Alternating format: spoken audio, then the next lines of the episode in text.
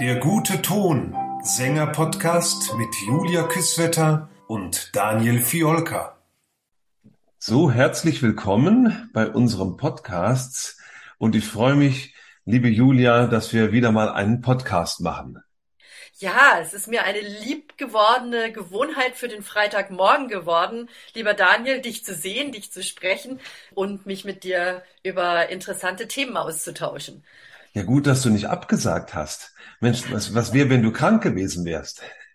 Naja, also du und unsere lieben Hörer haben mich ja schon ein paar Mal mit Reibeisenstimme hier auch erlebt. Äh, ich lebe ja immer nach dem Prinzip, es gibt entweder Sänger oder tote Sänger. Aber äh, ich weiß, worauf du hinaus willst. Ich freue mich, toi, toi, toi, wieder bester Gesundheit. Vor drei Wochen war das anders, aber rund um uns kippen die Leute ja um wie die Fliegen. Das auch, aber ich muss ganz ehrlich sagen, jetzt Reibeisenstimme, du hast es immer wieder sehr gut geschafft, dann über die Krankheit zu sprechen, also darüber, also nicht nur über Krankheit sprechen, sondern auch über der Stimme zu bleiben, dass man eben nicht die ganze Zeit ja, verschleimt klingt, sage ich mal, sondern dass man irgendwie doch einen guten Ton rausbekommt. Und das ist ja doch ein guter Vorteil, vielleicht auch ein, ein Benefit von deiner Ausbildung. Ach, das hast du so charmant gesagt. Ich werde gerade äh, drei Zentimeter höher. Vielen Dank. Ja, tatsächlich ist es so, dass mein allererster Lehrer, der wunderbare Traugott Schmohl, der früher in den 60er Jahren in Stuttgart am Theater war und dann lange Zeit in Tübingen gewirkt hat, als Konzertsänger, also in dem schwäbischen Raum als Konzertsänger und als wunderbarer Pädagoge, hat ganz viele äh, tolle Leute rausgebracht. Der sagte immer in den Stunden, wenn ich kam und sagte, ich bin ein bisschen erkältet, sagte er, ja, wenn ich nur gesungen hätte, wenn ich top beieinander gewesen wäre, dann hätte ich 85 bis 90 Prozent meiner Konzerte absagen müssen. So ist es. Ne? Also eigentlich fühlt man sich meistens gar nicht auf dem Top-Niveau, wo man sein möchte, diese fünf Tage im Jahr, wo man eben nicht singt vielleicht und an dem man sagt, so jetzt könnte ich aber wirklich äh, drei Vorstellungen hintereinander singen. Es ist so, wenn ich in Italien im Urlaub bin, da geht's mir sowieso immer gut. In den Sommerferien, da bin ich bei Stimme. Das ist der, der, das ist der Wahnsinn. Meine Nachbarn freuen sich immer, aber sonst freut sich niemand. Ja, so ist es halt nun mal. Ja, aber es, das ist wirklich ja ein Grundprinzip. Man darf wirklich als Sängerin nicht darauf warten, dass es einem 100 Prozent gut geht, sondern man muss mit den Gegebenheiten umgehen lernen und eben eine so schöne Technik herausfiltern, dass man eben auch krank singen kann. Krank, es gibt ja verschiedene Abstufungen von krank. Also ich sag mal, eine richtig dicke Kehlkopfentzündung, wo dann wirklich eine ganze Quinte äh, weg ist plötzlich von der Höhe. Ja, da kann man eigentlich nur noch sagen, äh, und tschüss, äh, so, sucht euch mal einen Gast heute Abend. Ne? Genau. Oder es gibt ja auch Kehlkopfentzündungen. Sowas ist mir tatsächlich ein einziges Mal und das war das einzige Mal, dass ich äh, in meiner Sängerlaufbahn abgesagt habe. Und das war ein Konzert. Da war sicherlich auch viel Psychisches im Spiel, weil ich gerade in Scheidung war und da kam über Nacht eine Laryngitis und ich konnte nur noch flüstern. Also es kam wirklich nicht mehr raus als so mit allergrößter Anstrengung. Ja, das war ganz schrecklich, weil ich habe mich dann tatsächlich sogar noch spritzen lassen mit Cortison. Ja, ach du ähm, große Neune, äh, ja. Genau. Hat dir das was genutzt? Nein, es war zu spät. Ich musste das Konzert absagen. Also bei mir hat es auch überhaupt gar nicht angeschlagen, keine Ahnung. Ich habe mal über längere Zeit auch so ein Cortison-Nasenspray äh, benutzt mhm. äh, und ich glaube, vielleicht bin ich schon resistent geworden. Ich weiß es nicht. Ja, irgendwas. Ja, okay. Also es hat auf jeden Fall überhaupt nicht angeschaut, weil manche andere Sänger habe ich davon schwärmen hören. Die sagten dann, ja, das hat mich nochmal über die Vorstellung gebracht. Gut, wir wissen auch, was am nächsten Tag dann passiert ist, nämlich, dass sie dann gar nicht mehr singen konnten oder, oder dann zwei Wochen mindestens mal pausieren mussten. Also es ist natürlich auch nicht besonders klug, das so zu machen, weil äh, das wird dann kurzfristig unterdrückt.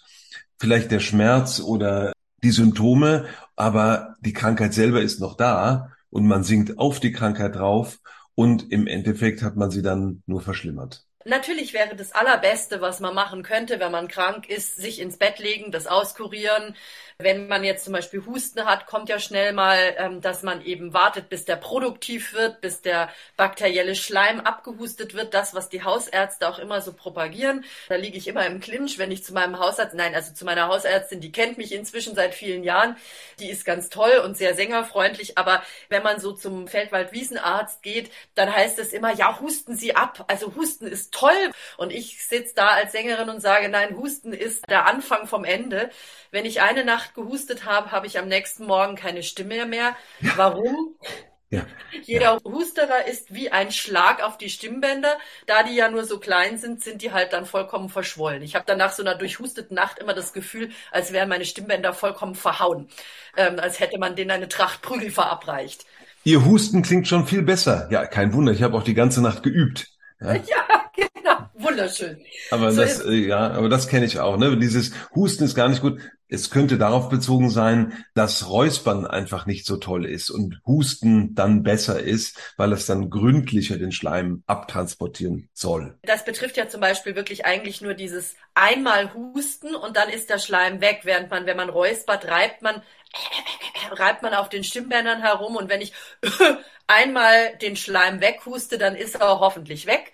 Wobei ich da tatsächlich schon lieber trinken und ja. Die Stimme benutzen, also sprechen, phonieren, sprechen oder singen propagiere. Das sage ich zu meinen Schülern immer, wenn die im Unterricht räuspern oder husten, dann sage ich, singt drauf, mir ist euer Frosch im Hals egal.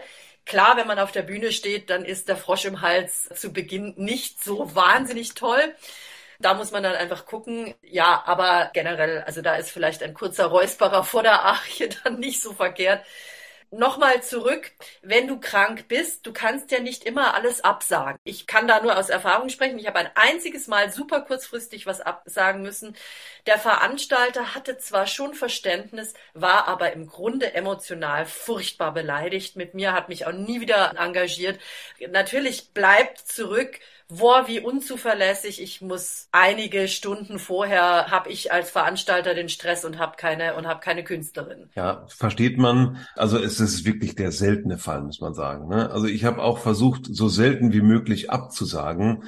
Und ich denke, es gibt eben wirklich nur diese drei Möglichkeiten. Ne? Absagen, machen, ähm, ja, Nee, es gibt nur zwei Möglichkeiten. Ja, oder tot sein. Genau, oder tot sein. Absagen oder machen. Ne? Und es, es geht ja. vielleicht darum, äh, was, wenn man es macht, was passiert dann? Was kann man, wie kann man das machen? Genau. Darüber wollen wir heute ganz viel reden, weil Absagen, gut, äh, das, das funktioniert. Ich kann nur sagen, wenn ich abgesagt habe und äh, leider bei der hohen Schlagzahl, die ich äh, an dem, am Theater äh, Vorstellungen hatte, ist es leider nicht nur einmal vorgekommen. Also ich, ja. ich habe mich jahrelang gerühmt, äh, sehr, sehr wenig und fast gar nie krank zu sein und äh, abzusagen, aber dann hatte ich doch mal natürlich Vorstellungen, die, wo ich wirklich so krank war, dass ich gar nicht mehr konnte. Und so eine Absage ist immer was ganz Furchtbares und ich bin auch den ganzen Tag dann noch rumgetigert und musste mir dann nur klar machen im Kopf, in ein paar Jahren haben es alle vergessen und dann können wir drüber lachen oder äh, dann ist was anders passiert. Nur in dem Moment ist es wirklich eine Katastrophe, mit der man irgendwie umgehen muss. Ja, es ist auch ganz schwierig, finde ich. Also das habe ich damals eben auch so erlebt. Wenn ich krank war, wollte ich gerne, dass man mich ansagt. Äh, also dass man ansagt, dass ich erkrankt bin und trotzdem singe. Das macht aber kein Veranstalter. Also im Konzertbereich kannst du das vergessen. Also ich habe es etliche Male versucht und immer hieß es in der Probe, ach wieso, das klingt doch ganz schön. Und ich dachte mir, ja, aber ich habe total Sorge, dass meine beleidigten Schleimhäute irgendwie einen Husten oder irgendwas Schreckliches evozieren und dann weiß ein Mensch warum. Aber ich musste dann trotzdem immer raus, so als wäre ich gesund. Und was ich dann immer ganz schwierig fand, und dieses eine Mal ganz besonders ist die persönliche Einschätzung, wann kommt der Zeitpunkt, wo man merkt, es geht wirklich nichts. Und es geht auch mit, mit viel Schonen oder mit viel Drogen nehmen, darauf kommen wir jetzt dann bestimmt auch gleich zu sprechen, mhm. was man alles so machen kann, damit es dann doch noch irgendwie funktioniert. Es geht wirklich nicht, ich muss absagen. Das fand ich immer so ganz, ganz schwierig. Also ebenfalls dieser eine Absage oder wenn ich gesagt habe, Leute, ich komme zwar, aber ich bin rotze erkältet, könnt ihr bitte irgendwie dafür sorgen, dass sich einer vorne hinstellt und sagt, ich bin krank. Und das wie, wie ging es dir damit? Also wann, wann kommt so für, oder kam so für dich der Zeitpunkt, dann abzusagen? Ja, also wenn ich morgens aufstehe und, und die Stimme ist schon wahnsinnig tief, dann denkt man noch, okay, bis, bis zwölf oder was weiß ich. Es gibt ja auch solche Deadlines, bis wann man abgesagt haben muss im Theater. Das ist natürlich so früh wie möglich, damit die noch irgendwie reagieren können. Und bis zwölf hatte man dann vielleicht noch Zeit, sich ein bisschen einzusingen. Wenn ich dann aber merkte, bis zwölf Uhr, die Stimme bleibt tief, ich, ich krieg nicht mal ein D, dann merke ich nämlich äh, so D1, äh, wenn das gar nicht funktioniert und wenn auch, das ist das Interessante, wenn die Randschwingung nicht funktioniert, genau. dann äh, ist immer bei mir so Achtungszeichen ganz groß geschrieben, weil es muss ja leicht schwingen können. Und wenn ich das nur durch Druck erzeugen kann, dann wird es ja nur noch schlimmer. Weil das, das kann ich vielleicht zwei, dreimal machen. Und jetzt mal ganz ehrlich, also meine Partien, die ich singe, bestehen nicht aus Ds, sondern aus Gs dann noch mit. Also, äh, genau. Äh, dieses D kann ich überhaupt nicht brauchen, aber wenn das D schon nicht funktioniert, was soll dann da oben noch funktionieren? Und wie gesagt, wenn es da nicht mehr schließt, dann muss man wirklich irgendwie reagieren. Wir kommen nachher darauf, wie man reagieren kann.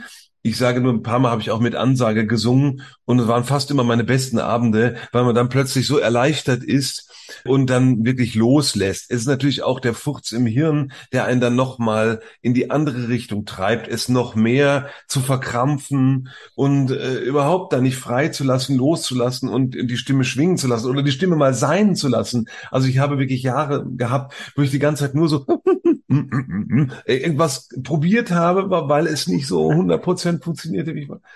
Genau. Schlimm, schlimm, schlimm. Es könnte Aber, doch in einer Minute besser sein. Genau, in einer Minute oder in halb schrecklich oder man man duscht und dann und dann probierst du trotzdem die ganze Zeit. Also das macht's aber überhaupt nicht besser, kann ich nur sagen. Nur noch ganz kurz zum Thema Absage. Wenn man eine Doppelbesetzung hat, die frisch ist an dem Tag, dann ist eine Absage relativ leicht. Hat man eine Doppelbesetzung schon, auf die man sich nicht verlassen kann, dann wird es schon schwierig. Wohnt man, wie ich damals, in Stralsund und ist die nächste Besetzungsmöglichkeit mindestens vier bis fünf Stunden entfernt oder gibt's gar nicht oder noch länger oder gibt es eben gar nicht, heißt eine Absage meistens Vorstellungsausfall. Genau. Und das ist mir, glaube ich, ein oder zweimal passiert. Deswegen mir dann eine Vorstellung abgesagt, das ist das Schlimmste. Also das, äh, also möchte man dann gar nicht mehr auftauchen am nächsten Tag in dem Theater und sagt, da muss man Jahre drüber vergehen lassen, dass man dann lacht oder das Theater wechseln. Also wie schlimm, natürlich muss man dann sagen, ne, doof für die, dass sie so eine Peripherie ihr Theater haben und dass die eben nicht das absichern. Durch natürlich die Finanzlage kann man heute nicht mehr absichern. Als ich dahin kam, waren wir dann noch einige Sänger und dann wurden wir immer weniger Sänger. Und ich hörte dann zu DDR-Zeiten waren da an einem Haus, und es ja zwei Häuser zusammen, 24 Sänger engagiert. Also da waren mal in diesen zwei Häusern 48 Sänger im Grunde genommen engagiert. Und dann kann man natürlich auch irgendwie operieren. Aber ja, so ist natürlich schwierig. Ja, und in der freien Konzertszene ist es sowieso so, da wirst du ja nicht doppelt besetzt. Das ist ja ähm, alles immer finanziell mit der heißen Nadel gestrickt.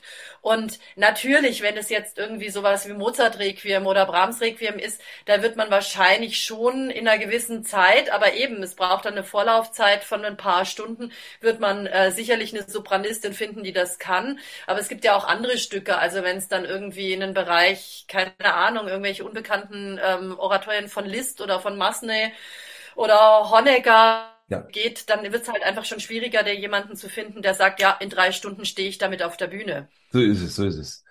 Weil tatsächlich muss ich auch sagen, ich bin selber schon ein paar Mal eingesprungen. Gottlob immer für Dinge, die sehr Mainstream sind. Also ich weiß, einmal war es eine Johannespassion äh, und einmal war es ein Brahms Requiem und dann waren es noch so verschiedene andere Sachen. Ah ja, genau, doch, ich hatte Anfang des Jahres, also im, im März, einen Einspringer in Fulda im Dom. Das war sehr sportlich, denn da kannte ich drei Tage vor dem Konzert keins der Stücke.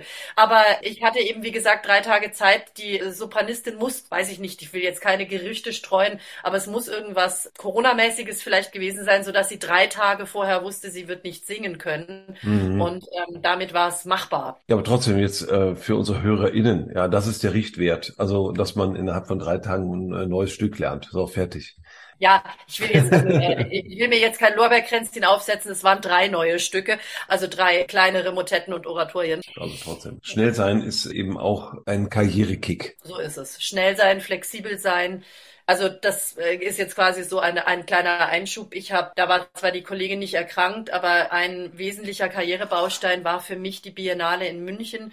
Und da hatte die Kollegin schlicht und ergreifend, die man nämlich vorher gefragt hatte, keine Lust, sich diese atonale Musik reinzupfeifen. Und hat mir das auch relativ kurzfristig, glaube vier Wochen vorher, diese Riempartie gegeben. Und ich habe das gelernt. Also Flexibilität und Schnellsein ist tatsächlich alles. Ja, ja. Dann reden wir jetzt äh, darüber, wenn man sich entschlossen hat, nach allen Überlegungen, den Abend, das Konzert, die Vorstellung doch zu machen. Und man fühlt sich nicht. Da gibt's ja gut, jetzt können wir verschiedene Abstufungen mal hinbringen. Also jetzt, ich glaube, wird's jetzt anekdotisch. Ich bin dann durchgegangen, was man alles haben könnte, und dann musste ich leider schreiben, ist mir passiert, ist mir passiert, ist mir passiert.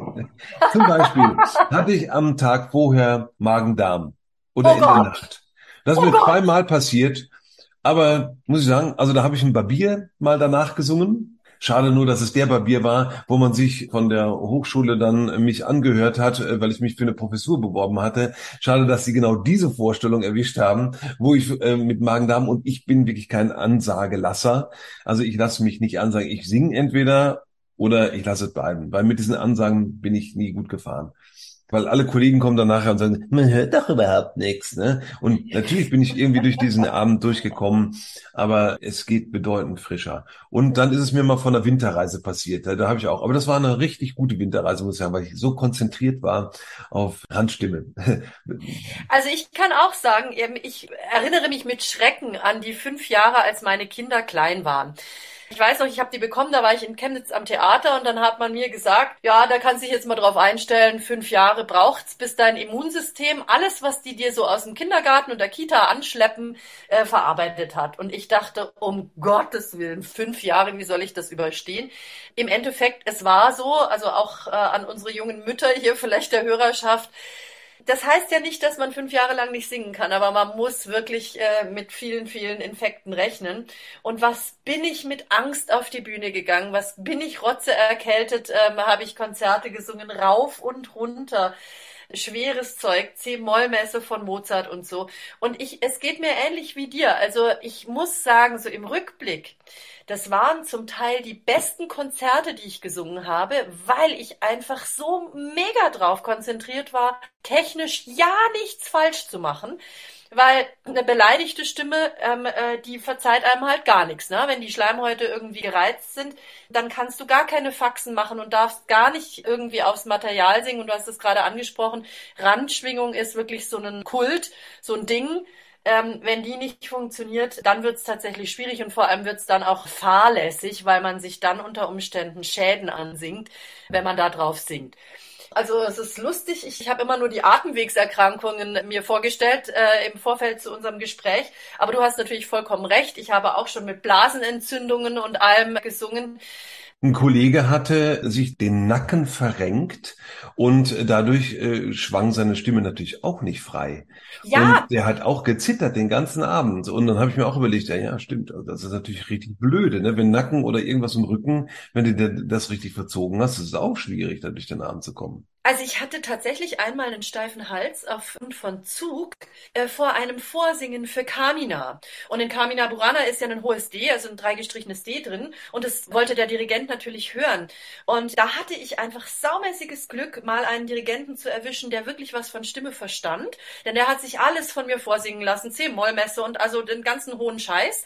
Und dann kamen wir zu dieser, äh, also zu diesem Dulcissime und er sagt, so, jetzt singen Sie mir das bitte auch noch vor. Und dann ging das nicht, weil tatsächlich die Nackenmuskulatur nicht frei war. Und dann war er ganz konsterniert. Er war nämlich eigentlich ganz angetan von dem. Er hatte sich Zeit genommen für dieses Vorsingen und sagte, wie kann denn das sein? Ähm, alles andere geht doch. Und wieso geht das jetzt plötzlich nicht? Und Sie haben das doch auch schon in Ihrer Expertise, Sie haben das doch schon gesungen. Und dann hatte ich quasi die Gelegenheit, die man ja sonst nie bekommt, zu erklären. Ich saß jetzt im Zug und habe buchstäblich zugekriegt, meine ähm, Nackenmuskulatur ist eingeklemmt, deswegen geht's nicht. Und dann habe ich die Kamina bei ihm trotzdem bekommen. Wir haben dann viele Jahre sehr, sehr schön miteinander auch gearbeitet. Schön, dass das noch gut ausgegangen ist, ja. Ja, Glück gehabt, wirklich mehr als Schwein, weil normalerweise hast du bei einem Vorsingen, wenn was nicht geht, nämlich keine Gelegenheit, irgendwas zu erklären. Ja, ja, ja. Warum was nicht geht, ne? Ja.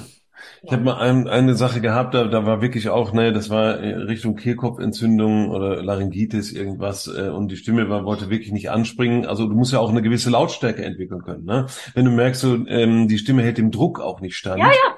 Wie möchtest du dann über ein wie auch immer geartetes Orchester kommen? Denn äh, da, da zitterst du ja auch. Also da kannst du noch, Piano ist dann sowieso hinfällig. Und dann hatten die mir hier angeboten, mit Mikrofon zu singen. Und da kriegte ich so einen Oh. Report und alle anderen sangen normal. Und ich säuselte mich so durch den Abend. Das war also schrecklich. Nein, aber toll, dass du noch säuseln konntest, weil das ist ja dann auch immer das Problem, ne? Wenn die Randkante nicht mehr funktioniert, ist ja mit Säuseln nichts. Und ich denke mir gerade, also ich stelle mir gerade vor, wenn ich so richtig rotze erkältet bin, was da alles so an äh, ekligen Zeug mitschwingt, das möchte Ja. man ja jetzt nicht auf 1000 Dezibel hochverstärkt haben. Ja. Also wenn es dann knarrt und kracht im Gebälk, dann ist man ja auch manchmal ganz froh, wenn man nicht so nah am Publikum dran Ja. ist, weil natürlich, das muss man schon sagen, auch der Raum ja äh, Nebengeräusche schluckt. Das stimmt, ja. Was ist jetzt, wenn man unter Medikamenten singt? Hast du das schon mal äh, hinter dir gehabt? Ja, also es gibt ja verschiedene Dinge, die man nehmen kann und teilweise ist es wirklich Teufelszeug. Also wir hatten es ja gerade schon von Cortison. Ich habe auch immer wieder HNO-Ärzte erlebt, die sehr, sehr gerne dann Cortison-Spray verschreiben. Du sagst, du hast das jahrelang genommen. Ich habe immer so gehört, oh Gott, bloß nicht, weil das lagert sich dann irgendwie ein und so. Also ich habe relativ gute Erfahrungen gemacht mit hochdosiertem Aspirin. Aber, also ich bin einmal zu einem Konzert gefahren, da sollte ich Frühlingsstimmenwalzer singen, also ganz hohes Zeug. Und die Frau des Dirigenten ist Ärztin gewesen. Und ich habe von unterwegs schon angerufen und habe gesagt, also ich bin rotzedicht, ich komme zur Probe, aber wir müssen wirklich gucken. Und dann hat sie gesagt, pass auf, du fährst jetzt noch an der Apotheke vorbei und holst dir Aspirin Komplex, also eins in Tütchen und eins in Fest und die nimmst du beide. Und dann war es tatsächlich so, es hat alles abgeschwollen. Also ich hatte so eine Nebenhöhlengeschichte mit schon äh, beginnender Kehlkopfentzündung und so weiter. Und es hat wirklich jede Schwellung gekillt. Und jetzt das große Aber. Ich war da einfach auch schon fertige Sängerin und Frühlingsstimmenwalzer hatte ich sehr oft gesungen. Ich wusste, wie es geht. Das darf man tatsächlich nur machen, wenn man, äh, wie soll ich sagen, technisch sehr, sehr korrekt singen kann, weil die Blutungsgefahr ganz erheblich ist. Besonders bei doppeltem, also man sollte auch keinen Unfall bauen dann, by the way. Also es ist insofern für den Organismus schon und gerade doppelte Dosis Aspirin, das verschreibt ja sonst kein Arzt. Das war halt einfach so der Geheimtipp von dieser Anästhesistin, die wusste, was sie tat. Und das habe ich dann vor dem Konzert nochmal gemacht. Und dann habe ich mich aber auch eine Woche ins Bett gelegt, denn dann wollte der Infekt komplett raus und dann ging mir das auch auf die Bronchien und so. Aber wie gesagt, Konzert und Probe konnte ich leisten. Aber eben die Gefahr ist, wenn man auf den Stimmbändern herumhaut, ist bei, wenn die Gerinnung sozusagen supprimiert ist, dass man dann halt einfach sich Ödeme ansingt. Und äh, Ödeme sind die Vorstufen von Knötchen. Eben, eben. Also es gibt ein Muskelgedächtnis, sag ich mal, wenn man etwas also einmal gesungen hat und gut gesungen hat und gut einstudiert hat, so kann man sich darauf verlassen, dass die Muskeln sich erinnern werden. Das ist, glaube ich, das, was du auch jetzt gerade damit sagen wolltest. Und vorsichtig muss man eben sein mit Medikamenten, die die Muskeln entspannen und komplett weich machen, weil man sich dann etwas drauf singen kann. Für mich ist es immer so, Husten ist des Teufels. Also die Randschwingungsfunktion ist eingeschränkt. Deswegen als Sänger achtet man natürlich wirklich drauf, dass es soweit erstmal am besten gar nicht kommt. In der Hausapotheke, in der Sängerhausapotheke gehört ein gutes Hustenmittel, es gehört Zinopret. Also wir kriegen leider keine Provision, aber das Hustenmittel meiner Wahl ist immer Prospan. Das ist ein pflanzliches Mittel auf Efeu-Basis. Das empfehle ich immer meinen Schülern, weil das eigentlich super ist. Die Ärzte unterscheiden ja in produktiven und unproduktiven Husten. Der produktive Husten will Schleim auswerfen, bakteriellen Schleim. Das ist auch wichtig, weil man sonst halt ja schwere Atemwegsinfekte bis hin zu Lungenentzündungen riskieren kann. Und das Prospan finde ich immer ganz wunderbar. Das unterdrückt bei mir zumindest den unproduktiven Husten, also der, der nichts bringt außer raue Stimmlippen. Und wenn es dann tatsächlich aber irgendwie heftiger ist, dann ist der zu schwach. Es gibt schon aber auch Situationen, also das muss ich auch sagen, ich habe mal von einer, von einer Premiere ähm, Hänsel und Gretel und Gretel ist ja auch nun keine sehr, sehr einfache Partie, vor allem weil man in der Mittellage ziemlich dick auftragen muss, da in dieser Traumerzählung. Da habe ich wahrscheinlich auch eher nervlich bedingt, wie du gesagt hast, die Pfürze im Kopf. einen Reizhusten entwickelt in der Nacht davor. Und ich habe mir tatsächlich dann Codein geholt. Codein ist das Hustenmittel, ist eine Morphinabspaltung, die unterdrückt alles. Das wäre auch so eine Empfehlung für, wenn es wirklich mal einfach sein muss, aber dann auch wirklich wieder sein lassen, denn es macht abhängig. Und wie gesagt, es unterdrückt auch alles. Also wenn ich jetzt tatsächlich eine beginnende Lungenentzündung habe, werde ich das mit Codein nicht merken, weil das macht halt alles platt. Also generell sind diese ganzen Sachen, denke ich, das ist für kurze Zeit, dass man halt wirklich noch leisten kann und dann geht aber nichts über das gute alte Auskurieren im Bett. Sinopret ist noch so eine Geschichte, wenn man merkt, es fängt an in der Nase zu hängen und dann einfach viel, viel trinken. Meine Empfehlung ist Salbeitee mit ganz viel Honig. Honig ist antibakteriell, Salbei auch. Schmeckt zwar ekelhaft, ist aber, ist aber super für die Stimme. Ich habe so einen Vitamincocktail, den ich bei beginnenden Schnupfenerkrankung jetzt äh, dann benutze und meistens dann noch weggekommen bin. Und jetzt muss man sagen, wenn ich unser ganz Gespräch Revue passieren lasse, wir sprechen natürlich äh, immer ausgeklammert Corona. Ne? Also Ach. seitdem hat sich da natürlich nochmal viel verändert, auch in der Herangehensweise an Infektionskrankheiten. Denn ich bin früher auch mit Grippe ins Theater gegangen oder so mit so einem grippalen Infekt, damit ich meine Arbeit machen kann, habe dann aber andere Leute vielleicht angesteckt. Nur damals sagte man sich, ja, ist jetzt nicht so schlimm, ist ja nur so ein grippaler Infekt. Ne? Und vielleicht genau. stecken sich die anderen Leute auch nicht an. Äh, aber mit Corona ist natürlich jetzt immer noch was anders und immer noch mal neu zu bewerten, will ich nur noch mal sagen, weil ich merke, das haben wir jetzt quasi ausgeklammert, so wie man irgendwie im Kopf sowieso die letzten zwei Jahre ausklammert.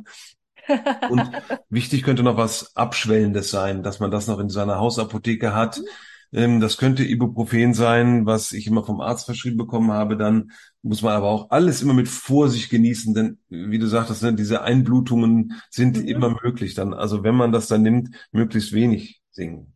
Wobenzym ist noch ganz gut. Das ist dieses Ananasenzym, das schwillt ab. Ja. Ich persönlich kann sagen, bei mir, also ich kenne mich einfach ganz gut, bei mir funktioniert am besten Aspirin. Das Wobenzym merke ich nicht, aber ich, ich kenne Kollegen, die, die darauf sehr schwören und das ist nicht ganz so aggressiv in der medizinischen Wirkung wie jetzt Aspirin oder Ibuprofen zum Beispiel. Hm. Das sind unsere Tipps jetzt, ne? Also genau. wie man, wie man da irgendwie drüber wegkommen kann. Und was natürlich unser super Tipp ist, seit Jahren, wenn man sagen, das ist Luxvox oder eben so eine Stimmmaske, die kann einem auch über äh, kleinere Wehwehchen ziemlich gut weghelfen, manchmal auch sogar über mittelschwere, muss ich sagen. Also ja. die hat schon einiges nochmal bei mir bewirkt und gelöst und äh, ich merke auch, dass ich seitdem weniger Medikamente überhaupt zu mir nehmen muss. Also tatsächlich ist mein Lachsvox oder jetzt äh, seit einem Jahr meine Stimmmaske immer Begleiter, wenn ich ähm, wenn ich Konzerte habe und wenn ich probe.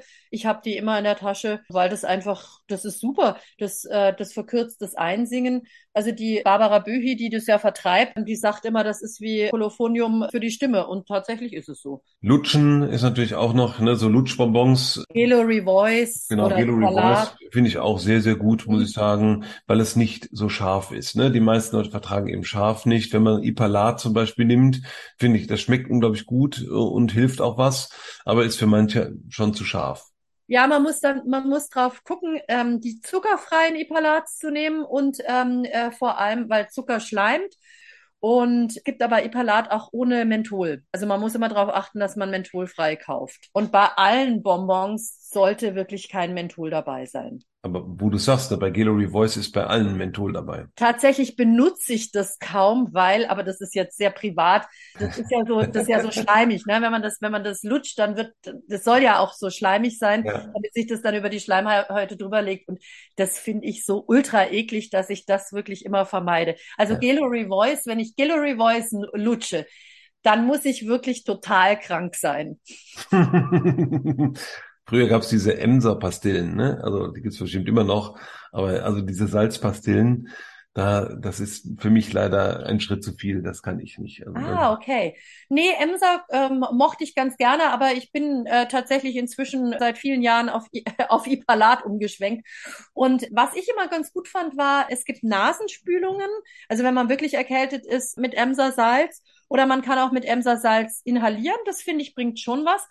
Und ich hatte in meiner Studienzeit, das ist aber wie gesagt 100 Jahre her, die Frau Dr. Jussen in München, die die ganzen Opernsänger der Staatsoper betreute die hatte tatsächlich so ein kleines, besitze ich auch noch, weil es relativ teuer war für mich als Studentin damals, so eine kleine Wasserpfeife, also so eine Glaspfeife, die hat sie richtig, glaube ich, herstellen lassen oder, oder auf jeden Fall hat sie die propagiert, vielleicht war das auch nicht ihre Erfindung. Da konnte man flüssiges Bepanthen hineinkippen ja. und damit irgendwie auch inhalieren. So, äh, inhalieren. Ja. Das ist, muss ich sagen, das ist das allerbeste Kaltinhalator, Pariboys oder sowas, welche Firma es auch da immer da gibt. Das sind jetzt alles auch, muss man sagen, ne, das sind jetzt unsere persönlichen Empfindungen und Einschätzungen. Das sind weder Empfehlungen noch Nicht-Empfehlungen, um niemanden zu vergrätzen, ja, aber äh, das sind einfach nur so ganz, ganz persönliche Einschätzungen genau, äh, gewisser Möglichkeiten, mit denen man krank äh, irgendwie noch singen kann. Und das letzte, würde ich sagen, ist dann noch Rotlicht. Oh ja, Rotlicht ist auch immer gut. Ich glaube aber zuvor, ähm, das wollte ich nämlich zu Beginn unseres Podcasts sagen, aber ich finde auch ähm, zum Schluss passt das eigentlich auch ganz gut. Zuvor gilt es natürlich, sich persönlich, sich selber körperlich und auch mental äh, sehr gut einschätzen zu können. Ich mache zum Beispiel zurzeit mit meinen SchülerInnen immer eine Aufmerksamkeitsübung, also so eine Bewusstseinsübung.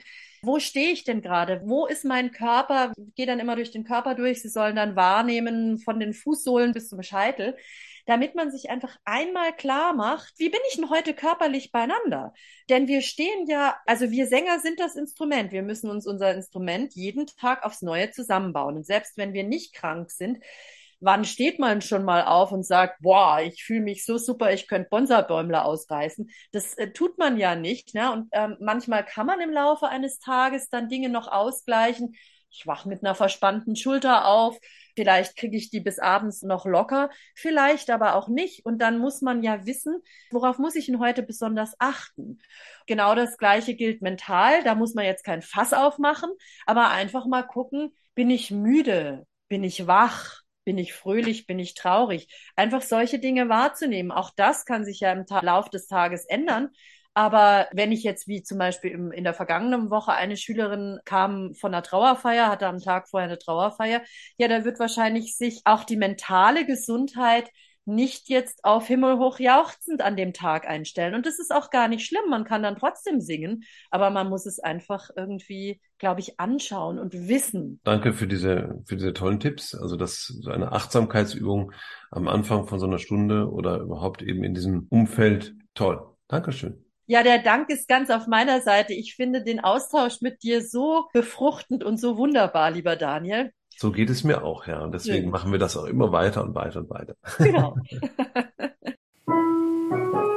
Hörtipp der Woche. Ja, Hörtipp der Woche ist heute die wunderbare Nathalie Dessay. Eigentlich passt dieser Hörtipp ein bisschen mehr zu dem Podcast, den wir schon mal gemacht haben über Knötchen. Aber es gibt drei wunderbare Videos, die ich im Nachgang verlinken werde, über ihre Operation, über ihr postoperatives Arbeiten. Und das finde ich doch im Zusammenhang mit Krankheit ganz wunderbar.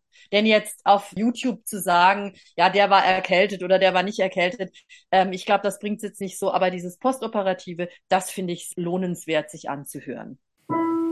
Das war der Podcast Der gute Ton. Danke fürs Zuhören.